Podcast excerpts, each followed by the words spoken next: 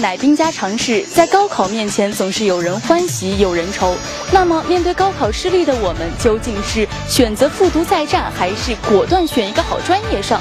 又或者还有其他更好的办法吗？择一个好一点的专业吧。好一点的专业这吧。很难觉得可以用扔骰子的方法吧？打死也不会复读的那种人。选择一个比较好的专业吧。看个人吧，复读一年，选择就业好一点的专业吧。整个专业还是比较好。该去选择一个好的专业吧。复读的话，是不太建议我。是建议还是不要复读啊要。看你的家庭情况吧。选择一个嗯、自己比较喜欢的专业，选个好专业吧。根据自己的爱好，然后再看这个学校的专业怎么样。要是非常想想要是往这个学习方面发展的话，他可以再复读一年。如果是有自己想做的事情，他可以自己做自己的事情。复读真的是一件很需要勇气的事情，所以我觉得这真的是因人而异。像我就没有这样的勇气如。果跟你的期望差的太多的话，就不要勉强自己去复读吧。如果差的不是很多，我觉得大学生活其实是可以弥补。还是选择那个适合自己的专业比较好。选择一个好的专业的话，对在那个地方会比较比较好找工作嘛。吧，因为人生毕竟就没有那么多时间可以蹉跎嘛。你再战一年的话，也不一定能考到一个更好的成绩。应该读一年，其中的不确定的因素太大。新一次的高考，你考的还不如前年来的好。选个好一点的专业，